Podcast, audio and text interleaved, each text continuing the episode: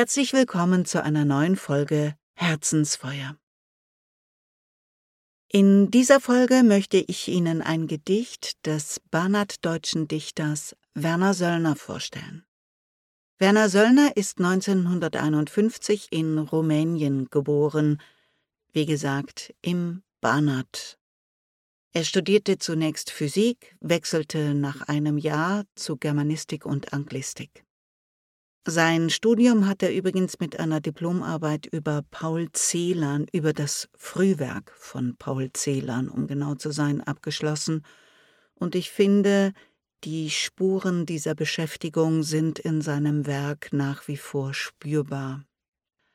Er arbeitete zunächst als Verlagslektor in Bukarest und ist aber 1982 in die BRD übergesiedelt. Er war viele Jahre Leiter des Hessischen Literaturforums und er war eine wichtige und zentrale Gestalt in der rumänisch-deutschen Literatur. 2019 starb er in Frankfurt am Main nach schwerer Krankheit. Das Gedicht, um das es heute geht, heißt Zweite Natur. Werner Söllner Zweite Natur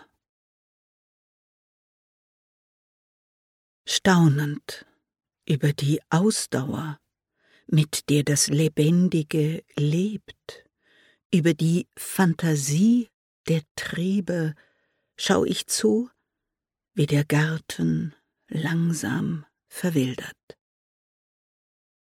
Ich weiß, ohne irgendein Recht da zu sein, bin ich hier. Fristlos kündbar sitz ich am Zaun, arglos fertig gemacht, unter einem fremden Stern herbeizitiert in die Haut, diese einmalige Geschichte, und bereite mich vor, während der fleißige Nachbar das Gras von der Klinge wischt, damit sie nicht rostet. Im gemieteten Paradies nenn ich nichts Nennenswertes mein eigen, nur eine machtlose Art Liebe, die fremdgehen wird mit dem Tod. Nur die paar gepackten Buchstaben, auf denen ich sitze, nur die Erinnerung das fleißige Lieschen meiner Irrtümer, stetig wachsender Zweifel, meine zweite Natur. Sicher, auch traurig geworden, auf natürliche Weise, als ich erwachte und den Schlüssel blutrot im Gras sah, ohne mich bücken zu können. Wenn ich wüsste, wer das getan hat, ich würde hingehen aber so bleibe ich, ungefragt staunend am Zaun, so beuge ich mich vorläufig über ein Blatt, verliebt in etwas, ohne Hoffnung auf mehr. Ich möchte dieses Mal versuchen, mehr einen Gedankenraum um dieses Gedicht zu eröffnen, in dem die Spuren dieses wundervollen, tiefschichtigen Gedichtes ähm, sich entfalten können, in die Tiefe gehen und neue Aspekte vielleicht noch sichtbarer werden können. Es beginnt ja mit Staunen. Und äh, Staunen, der Zweifel und Erschütterungen das sind die Ingredienzien oder man kann auch sagen die Wunden unserer Existenz, unseres Lebens, an denen wir erwachen, wachsen oder scheitern. Sie markieren sozusagen den Beginn unseres Denkens über die Welt wie auch über uns selbst.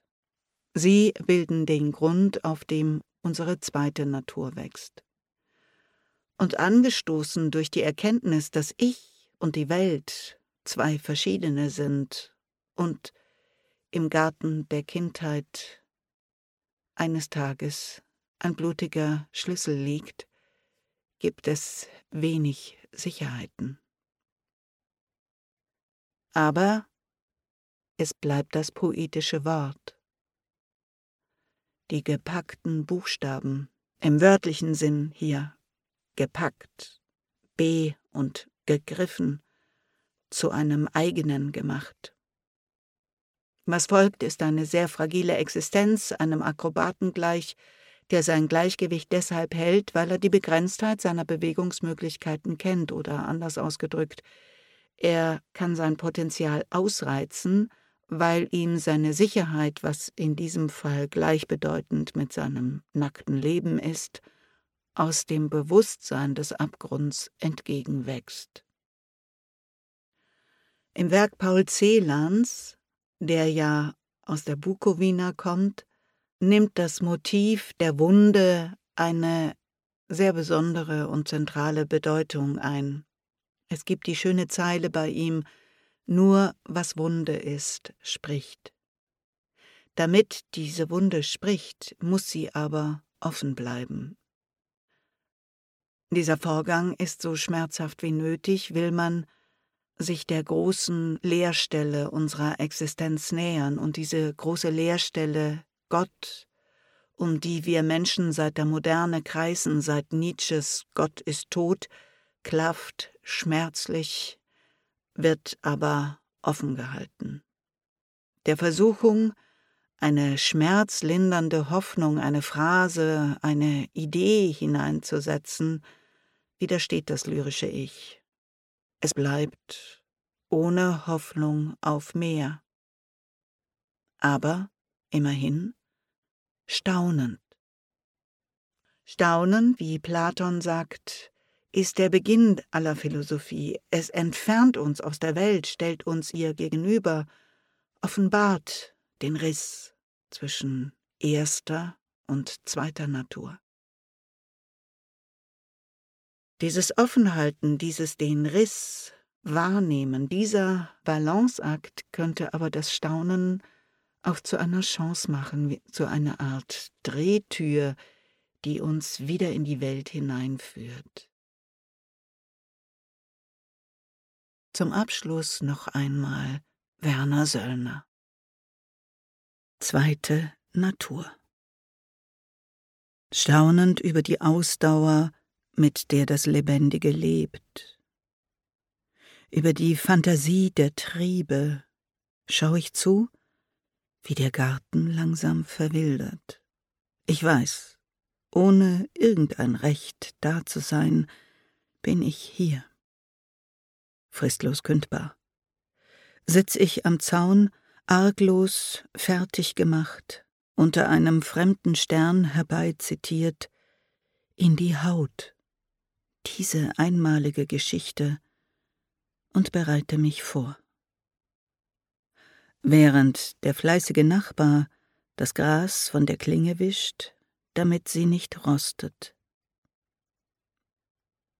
Im gemieteten Paradies nenn ich nichts Nennenswertes mein eigen, nur eine machtlose Art Liebe, die fremdgehen wird mit dem Tod.